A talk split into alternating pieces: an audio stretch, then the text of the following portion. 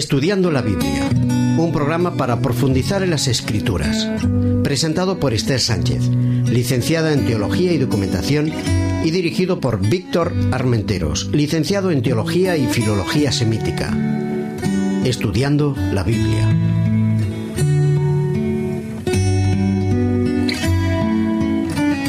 Bienvenidos, queridos oyentes, a nuestro programa Juan el Evangelio Amado. Bienvenido, Víctor. Hola, buenos días. Estamos en nuestro tema número 10, titulado Verdadera Grandeza. ¿Qué tal? Muy bien. Hoy vamos a estudiar el capítulo 13 de, del Evangelio de Juan. Es un capítulo muy bonito, hasta el versículo del 1 al 20. Espero que os guste. Forma parte de un texto más largo, pero es muy bonito, muy intenso, muy cercano. ¿Tienes preparado para nosotros aportaciones interesantes? Esperemos. Vamos a leer Juan 13 del 1 al 20. Leyendo la palabra.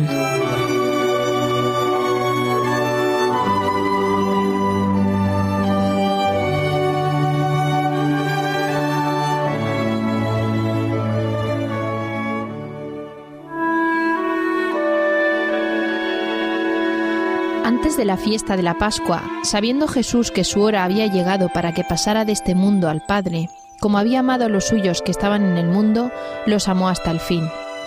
Y cuando cenaban, como el diablo ya había puesto en el corazón de Judas Iscariote, hijo de Simón, que lo entregara, sabiendo Jesús que el Padre le había dado todas las cosas en las manos y que había salido de Dios y a Dios iba, se levantó de la cena, se quitó su manto y tomando una toalla se la ciñó. Luego puso agua en una vasija y comenzó a lavar los pies de los discípulos y a secarlos con la toalla con que estaba ceñido. Cuando llegó a Simón Pedro, éste le dijo, Señor, ¿tú me lavarás los pies? Respondió Jesús y le dijo, Lo que yo hago, tú no lo comprendes ahora, pero lo entenderás después.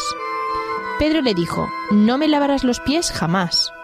Jesús le respondió, Si no te lavo, no tendrás parte conmigo. Le dijo Simón, Señor, no solo mis pies, sino también las manos y la cabeza. Jesús le dijo, El que está lavado no necesita sino lavarse los pies, pues está todo limpio, y vosotros limpios estáis, aunque no todos. Él sabía quién lo iba a entregar, por eso dijo, no estáis limpios todos. Así que, después que les lavó los pies, tomó su manto, volvió a la mesa y les dijo, ¿Sabéis lo que os he hecho? Vosotros me llamáis maestro y señor, y decís bien, porque lo soy. Pues si yo, el señor y el maestro, he lavado vuestros pies, vosotros también debéis lavaros los pies los unos a los otros, porque ejemplo os he dado, para que como yo os he hecho, vosotros también hagáis. De cierto, de cierto os digo, el siervo no es mayor que su señor, ni el enviado es mayor que el que lo envió. Si sabéis estas cosas, bienaventurados sois si las hacéis. No hablo de vosotros, yo sé a quién he elegido, pero debe cumplirse la escritura. El que come pan conmigo alzó el pie contra mí. Desde ahora os lo digo antes que suceda, para que cuando suceda creáis que yo soy. De cierto, de cierto os digo, el que reciba al que yo envié, me recibe a mí, y el que me recibe a mí, recibe al que me envió.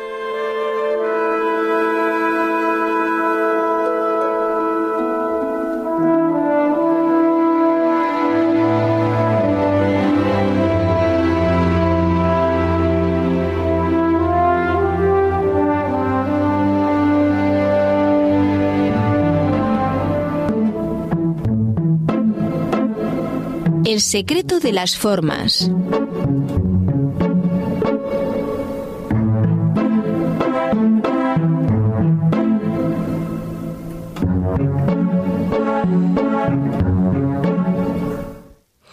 Bien, en este texto vamos a tener cinco partes, cinco secciones que podemos observar fácilmente. Hay en el primer versículo una introducción a la Pascua y cómo Jesús vive esa Pascua. Los versículos de 2 al 5 nos relatan el hecho del lavamiento de pies, de cómo Jesús va a dar una lección magistral de una manera práctica, vivida. la resistencia de Pedro, versículos de 6 a 11, cómo Pedro reacciona ante eso que es llamativo, que rompe los moldes de la época,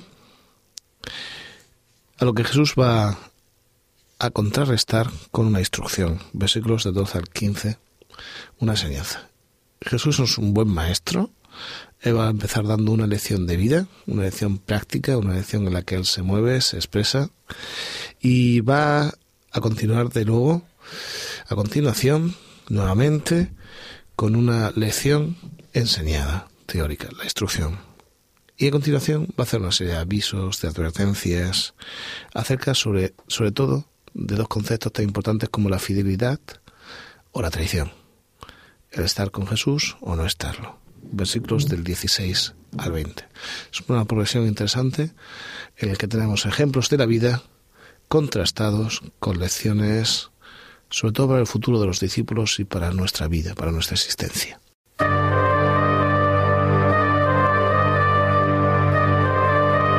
El espíritu de la letra.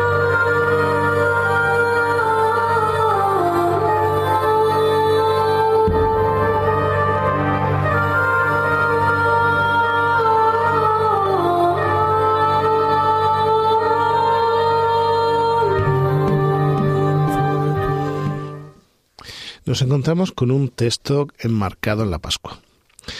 Y más específicamente en la pasión, muerte y resurrección de Jesús, es a partir del capítulo 13 hasta el, versículo, el capítulo 21.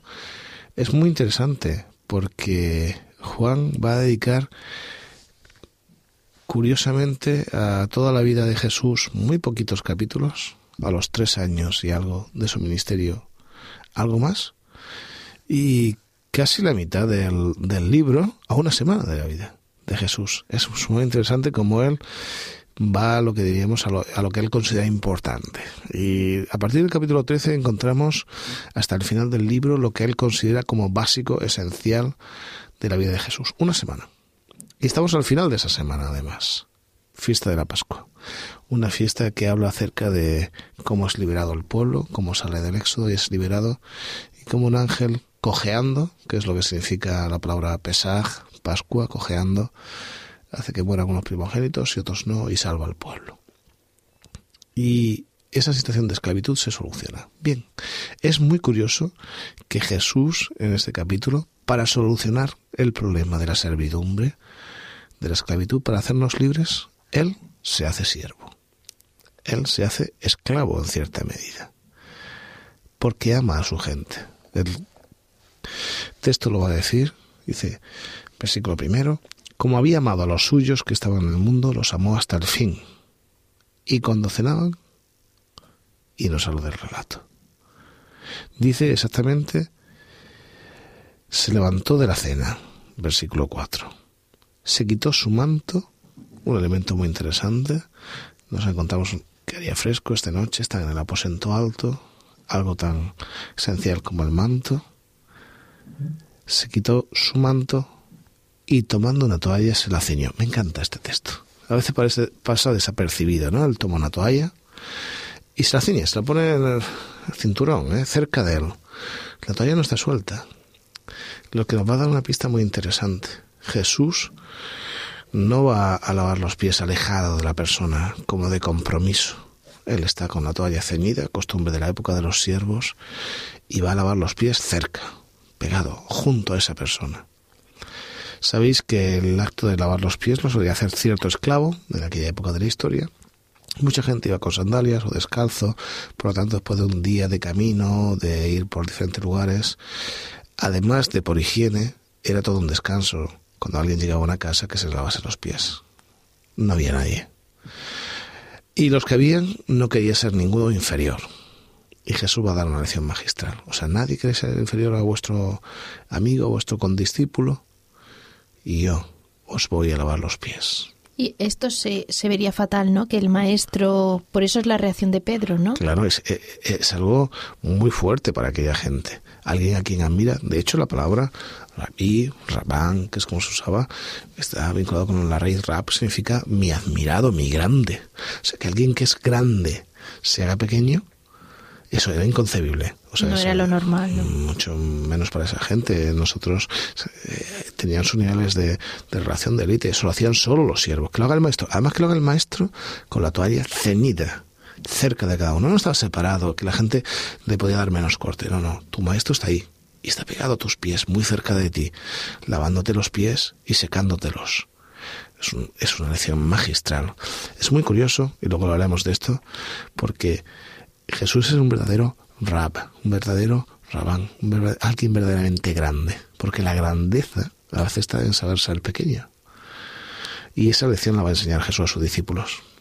Pero lo que me da la impresión es que, a pesar de haber pasado tres años con él, eh, los discípulos todavía tienen problemas de quién es el mayor y de que ninguno sea el que se, se empequeñezca en cuanto a los otros, ¿no? O sea, tienen problemas de comparación entre unos y otros. Siempre, siempre. Yo creo que ellos hasta después de la resurrección de Jesús no van a llegar a entender un poco la grandeza de lo que Jesús ha hecho. Yo creo que lo ven más como un elemento en ocasiones político, en lo que ellos quieren un lugar, un puesto, si es posible, privilegiado, y en el que no han aprendido todavía que la esencia de la vida está en el servicio mucho más que en ser servido.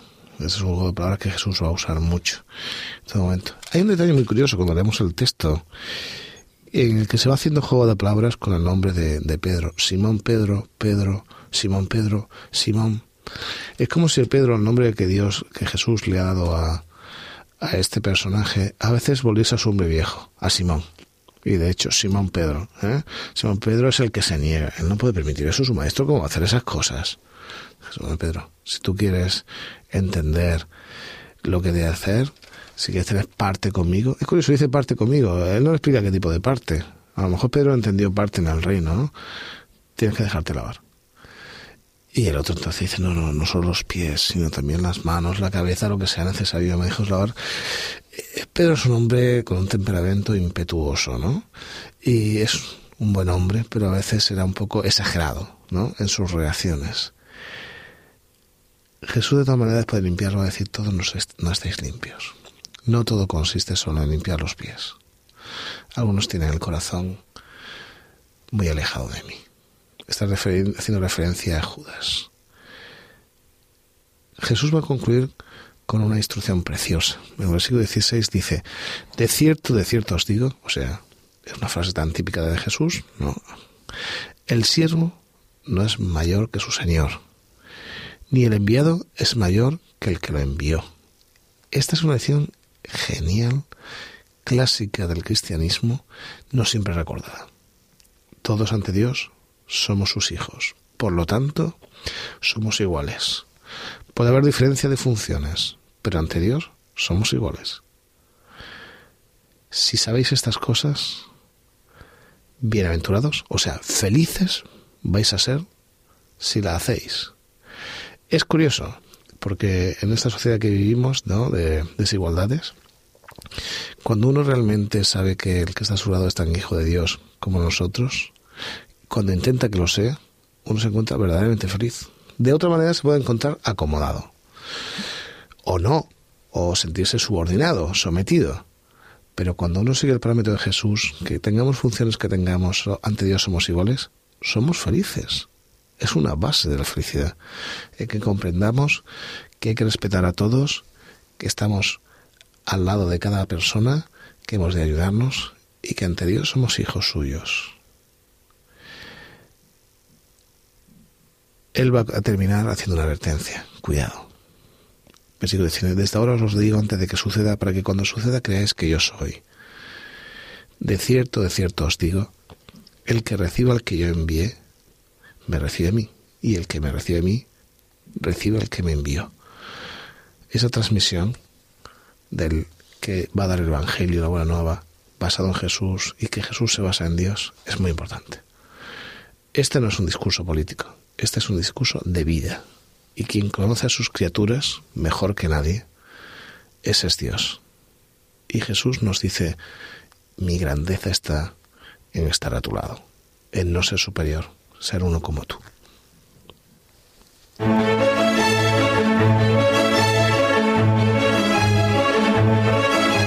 Otras miradas, otras lecturas.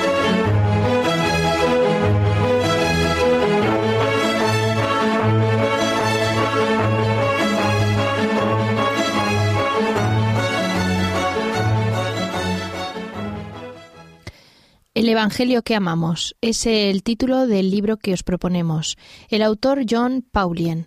Es un libro muy, muy pequeño, muy sencillo, de apenas 120 páginas, pero eh, escrito con un lenguaje tan coloquial, tan ameno, que nos puede ayudar a ser un complemento para la lectura y para el estudio del Evangelio de Juan. Es un libro que recomendamos encarecidamente, ¿eh? de esos libros como el que hablábamos de Encuentros, de Roberto Badenas, de ese autor agente Stephen White. ¿Dónde lo podríamos encontrar, Esther? Este lo podríamos encontrar en la editorial Safeliz, eh, que se encuentra en editorialsafeliz.es eh, en Madrid en Madrid, muy bien. Es un libro muy fácil de leer. Recomendamos a cualquier persona. ¿eh? Sí, cualquier persona puede leerlo.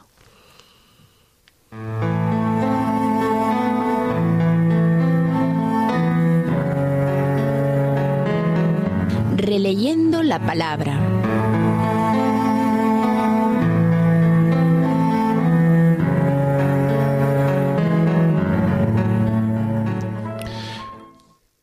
Toma nuevamente el el capítulo 13 de Juan, versículos del 1 al 20. Vamos a releer el texto.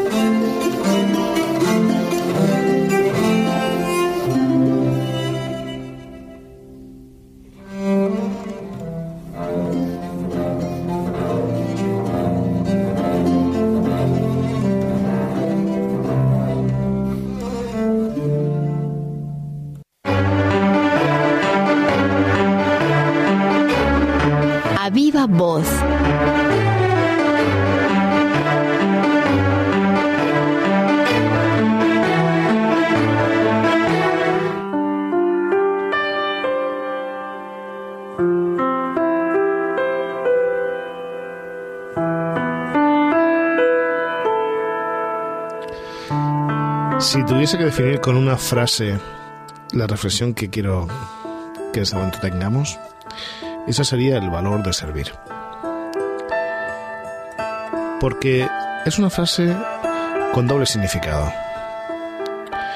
Para servir, muchas ocasiones hay que tener valentía, grandeza de corazón. Y para valer, para ser algo, hay que aprender a servir. Jesús nos da ejemplo. Nos da ejemplo desde el principio. Él que lo era todo, creador del, universo, de los cielos, de la tierra, se hace uno con nosotros. La famosa kenosis, el desciente, se hace persona, pone su tienda al lado de la nuestra. Pero no se conforma con ello, nos ayuda a montar nuestra tienda sirve. Sirve en el sentido de que es válido, pero también en el sentido de que es capaz de hacerse humilde. Se pone la toalla en el, cinto, se acerca hasta nosotros y nos mira desde abajo. Qué diferencia de visión. ¿Cómo cambia la vida cuando aprendemos a mirar por amor, siendo grandes, desde abajo? Normalmente el grande o el que sé que grande mira desde arriba, casi desde encima del hombro. Sin embargo, Cristo, el grande entre los grandes, nos mira desde debajo. ¿Sabéis? En este país, en este mundo, en que hay muchas cosas trastocadas, en ocasiones es divertido hacer etimología. Porque aquí los ministros son los grandes y los mayordomos los pequeños.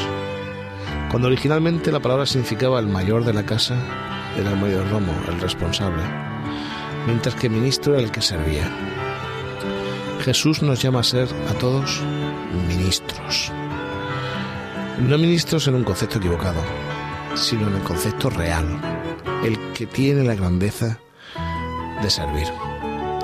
Y a él no le importa invertir las normas de la sociedad para conseguir sus objetivos. Y lo hace limpiando nuestros pies. ¿Sabéis? El pie era un símbolo de posesión en el Antiguo Testamento, de aquellas cosas que pensamos que son nuestras. Y con el caminar arrastramos en nuestros pies el polvo de nuestros días, de nuestras expectativas, de lo que creemos que son nuestras posesiones. Y Jesús nos dice, lo que llevas no te vaya. Yo te voy a dar el frescor, el descanso de lavar tus pies, de dejártelos limpios, agradables, frescos. Y Jesús decide limpiar nuestros pies, los tuyos, los míos. Yo te pregunto, ¿cómo andan tus pies? Entiende la pregunta en sentido simbólico. ¿De qué está cargada tu vida? ¿De penas? de polvo, de problemas, de rozaduras, de una sandalia cara, de un zapato elegante, de una vida basada en los objetos.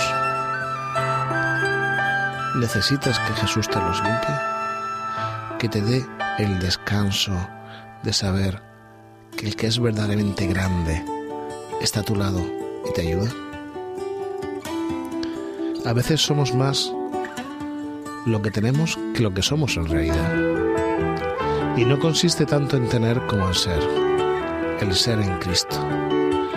Alguien que es grande de verdad, que es, no le importa perder lo que tiene, porque es. Y Jesús nos propone esa verdadera grandeza, la que se basa en la humildad, en el humus, en el sustrato que es la verdadera esencia del hombre porque somos hijos de Dios. Somos iguales ante Él.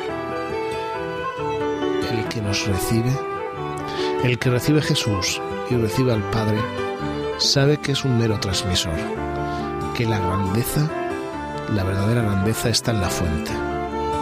Y ella solo reside en Cristo.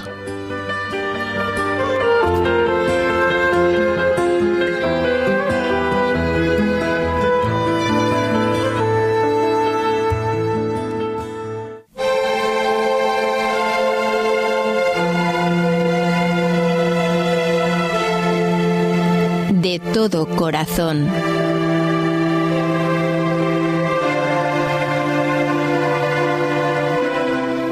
Te agradezco, Víctor, tus aportaciones y tu reflexión en este tema. Ahora, para terminar, eh, quiero dejaros con una canción titulada Agnus Dei, Cordero de Dios.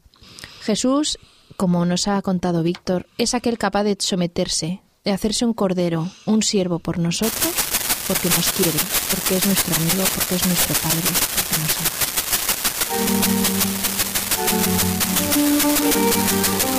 ama. Thank